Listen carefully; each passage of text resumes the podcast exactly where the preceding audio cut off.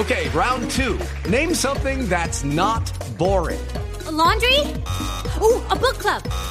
Computer solitaire, huh? Ah, oh, sorry, we were looking for Chumba Casino. That's right. ChumbaCasino.com has over 100 casino style games. Join today and play for free for your chance to redeem some serious prizes. ChumbaCasino.com. No purchase necessary. Full prohibited by law. 18 plus terms and conditions apply. See website for details. Se desata un nuevo nivel de tensión entre Colombia y Venezuela por las acusaciones del presidente Nicolás Maduro contra el expresidente Andrés Pastrana, a quien acusa de estar impulsando un golpe de Estado en su contra. Desde Caracas, Aaron Corredor. Hola, buenas tardes. Hace minutos el presidente Nicolás Maduro dijo que los tres expresidentes latinoamericanos serán bienvenidos a Venezuela, pero rechazó su participación en el foro ciudadano convocado por la diputada María Corina Machado y el que Maduro estaría planificando un golpe de Estado. Maduro le dice a los tres presidentes latinoamericanos que si este golpe de Estado se efectúa, quedarán sus manos manchadas de sangre. Y si en Venezuela llegaran a ocurrir eventos graves de un golpe de Estado, quedarían ustedes, señor Piñera, señor Calderón, señor Pastrana, quedarían manchados de sangre por siempre por apoyar a estos grupos terroristas. Así lo digo. Maduro dijo que los tres presidentes contarán con toda la seguridad del Estado venezolano. En Caracas, un Corredor. Las fuerzas militares señalan que no había ningún control sobre la operación de la sala de interceptación Andrómeda, lo que derivó en una purga al interior del ejército. Nos amplía la información María Camila Díaz. Hola, buenas tardes. Varias fueron las razones por las cuales cinco militares fueron retirados del Ejército Nacional y también 20 miembros de la Fuerza Pública fueron relevados de sus cargos. Esto por los dos casos, la operación Andrómeda y el caso Andrés Sepúlveda. Por la operación Andrómeda no se tenía control. Según la inspección de las fuerzas militares, no se tenía control sobre las actividades realizadas por el personal militar y civil ajeno a la operación. También allí se encontraron fallas de seguridad que evidenciaron indisciplina y falta de control del personal que visitaba esta dependencia. Y en la fachada de la operación Andrómeda aseguran las fuerzas militares que no se aplicó el principio de secreto establecido por inteligencia militar para este tipo de actividades. Y por el caso de Andrés Sepúlveda, del hacker, eh, la inspección del ejército vio que se presentaron errores de procedimiento y de seguridad con el manejo de documentación clasificada y gestión documental, observándose así una falta de control y supervisión en la cadena de mando directa.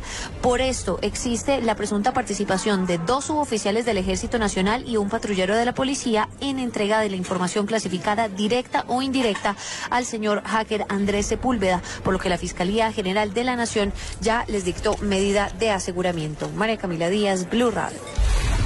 Dos de la tarde, 35 minutos. El ministro consejero para el posconflicto, Oscar Naranjo, desde San Andrés propuso estrategias para bajar el índice de homicidios en la isla. Nos informa Vilma Yey.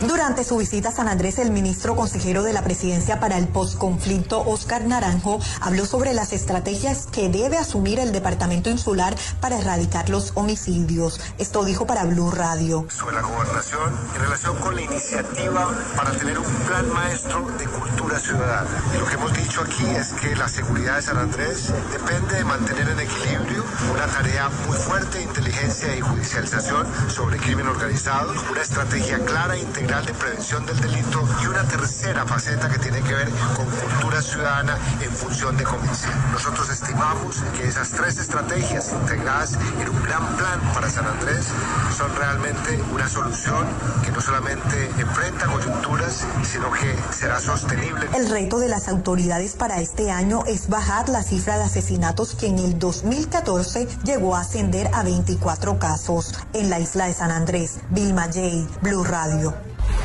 Por lo menos 10.000 mujeres en Colombia afectadas por los implantes PIP estarían en riesgo de no recibir una indemnización. Natalia Gardiazabal.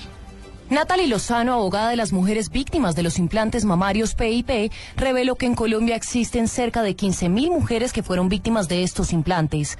Afirmó que existen cerca de 10.000 mujeres en el país que no han iniciado el proceso y aseguró que tienen hasta el mes de marzo, porque de lo contrario, lo más probable es que no sean indemnizadas. En el mes de marzo va a declararse una prescripción sobre las reclamaciones de las mujeres. Significa que todas aquellas que aún no han sido representadas por nosotros, tienen como esta última ventana de oportunidad de estos dos meses para que podamos presentar la reclamación a su favor. En caso de que no logren hacerlo en marzo, es probablemente muy, muy difícil que posteriormente podamos ejercer algún tipo de acción a su favor. Lozano afirmó que de no inscribirse podrían entrar en procesos legales que podrían tardar incluso años para que logren una indemnización.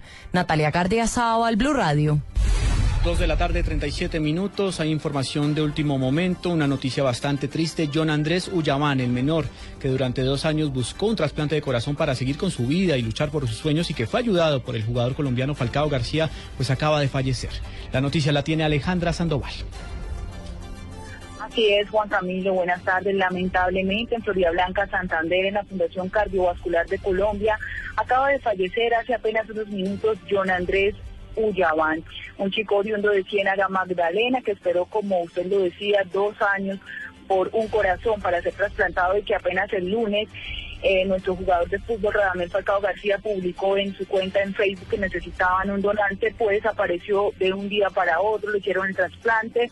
Sin embargo, hubo complicaciones desde anoche, nos lo acaba de confirmar la madre del menor que acaba de fallecer, la señora Sara Fernández, que ya los médicos no pudieron hacer mucho para salvarle la vida y a esta hora permanecen familiares en la Fundación Cardiovascular de Colombia.